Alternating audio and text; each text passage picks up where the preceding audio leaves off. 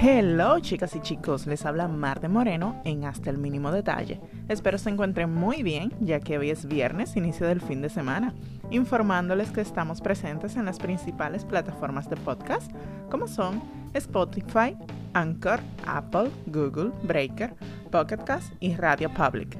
Además, búscanos en nuestro canal de YouTube y en todas las plataformas nos encuentras como Hasta el mínimo detalle. Ya saben, pasen por allá, suscríbanse, dejen un like y compartan. Además, pueden dejar sus comentarios o sugerencias de temas de su interés. Y como cada viernes de Beventina, viernes que te quiero viernes y viernes del cuerpo lo sabe, tenemos nuestro segmento de tema libre o trending topic semanal. Esta es la segunda parte del viernes del 5 de marzo. Y empezamos después del bumper.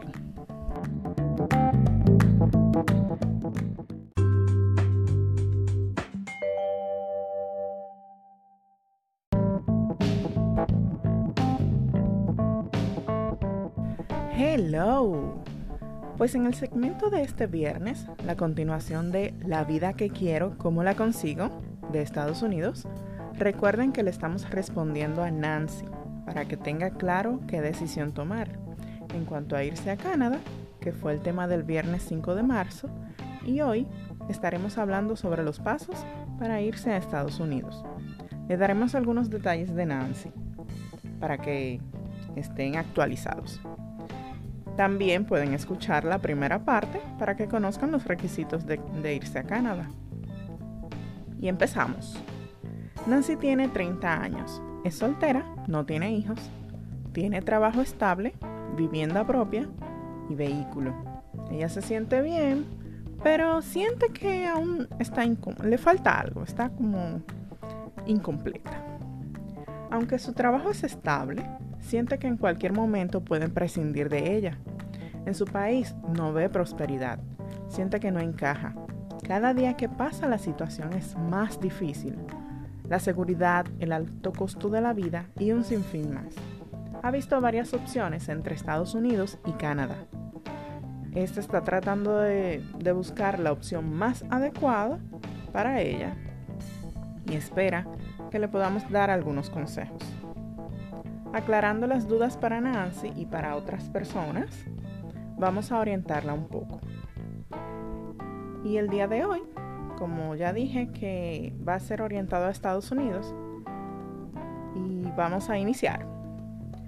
Entonces, lo primero es, Nancy, que debes decidir si lo vas a hacer por estudio, negocio, empleo o como inversionista. Si lo haces por estudio, que es la forma más rápida y fácil, pero es la más costosa, puedes elegir algún programa de, una universidad. Debes investigar qué tipo de universidad, dependiendo de lo que quieras estudiar. Y considerar eh, de que esto no es una vía para hacerte residente, sino de que vivas en el país por el tiempo que duran los estudios, pero renovando la visa anualmente. También investigando las universidades eh, ya que puedes optar por un posgrado o una carrera técnica de dos años si deseas algo nuevo en tu, en tu vida y que sea más económico, claro está. Esta forma solo te permite estudiar y trabajar medio tiempo. Hay algunos que al finalizar los estudios te permiten trabajar a tiempo completo, tipo pasantía, pero esto debes de validarlo con la universidad. Ninguna visa de estudio te dará la opción de trabajar tiempo completo, ya que para eso tendrías que buscar alguna empresa que te patrocine y puedas obtener a través de ellos un permiso de trabajo. Tomando en cuenta que es solamente para que trabajes con ellos, ya que ellos están se están haciendo cargo de tu proceso migratorio y del permiso laboral. Eh, con respecto a la documentación, la universidad te informará todo lo que necesitas en cuanto a estudios. Algunos de estos documentos, si eres graduado de la universidad en tu país, debes pasarlo por alguna agencia que lo acredite. Ellos también pueden orientarte con eso. En dicha agencia acreditadora te van a exigir las calificaciones y el título de la universidad, lo cual debes dirigirte a donde estudiaste y solicitarlo. Debes especificar que le saquen copias y que te entreguen las copias. Con esas copias debes hacer la traducción al inglés con un traductor legal u oficial. Em, luego de esto, luego que tengas las traducciones, escaneas esos documentos para que los tengas por cualquier pronta solución. Se los puedes enviar a la universidad a la que estás aplicando en lo que llegan los resultados de la acreditación. Luego vas a tu universidad con las traducciones y le informas que deben incluirlas con los originales.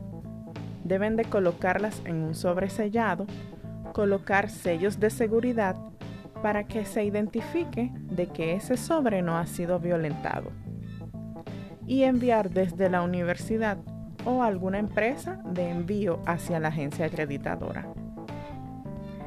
Debes tener un plan financiero. Esto es lo más importante y debe incluir todo, hasta el mínimo detalle. Lo más básico, pero elemental, que sería costo del proceso antes de irte. Esto debe de incluir el visado, las gestiones, la documentación requerida, el examen o preparación del TOEFL. Ya hay otros exámenes, pero este sigue siendo el más conocido.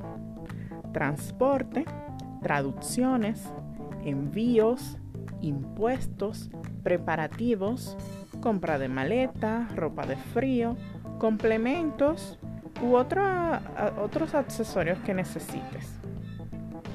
¿De dónde saldrá ese dinero?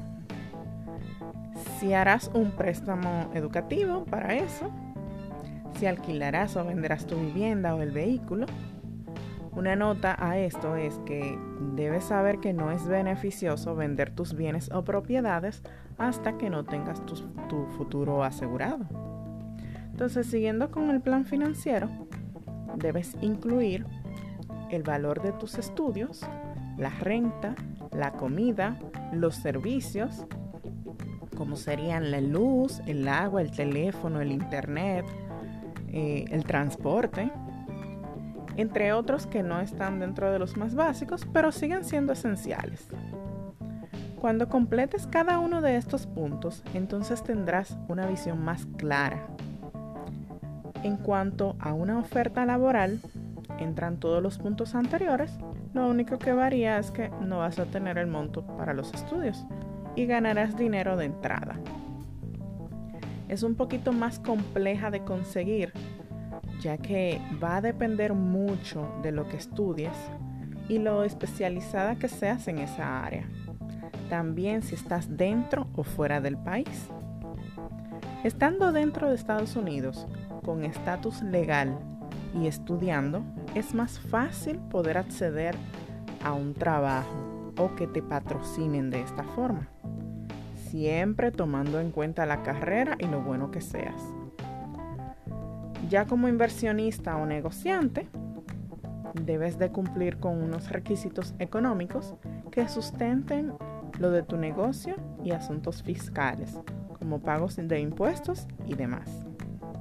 Normalmente, para la visa de inversionista, debes de tener entre unos 500 mil a un millón de dólares para abrir tu negocio demostrando de que puedes dar empleo a un mínimo de 10 personas.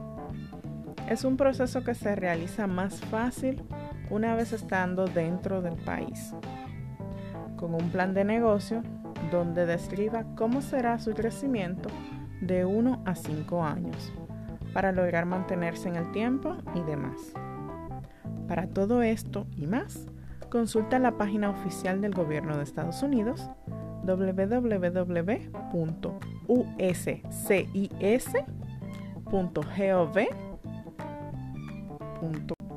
Antes de buscar a un profesional, conoce todos los requisitos y así será difícil que puedan estafarte. Hasta aquí ha llegado la segunda parte de este segmento, La vida que quiero, cómo la consigo, Estados Unidos. Espero te sea de ayuda y gracias Nancy por escribirnos. Cuídense mucho y hasta luego.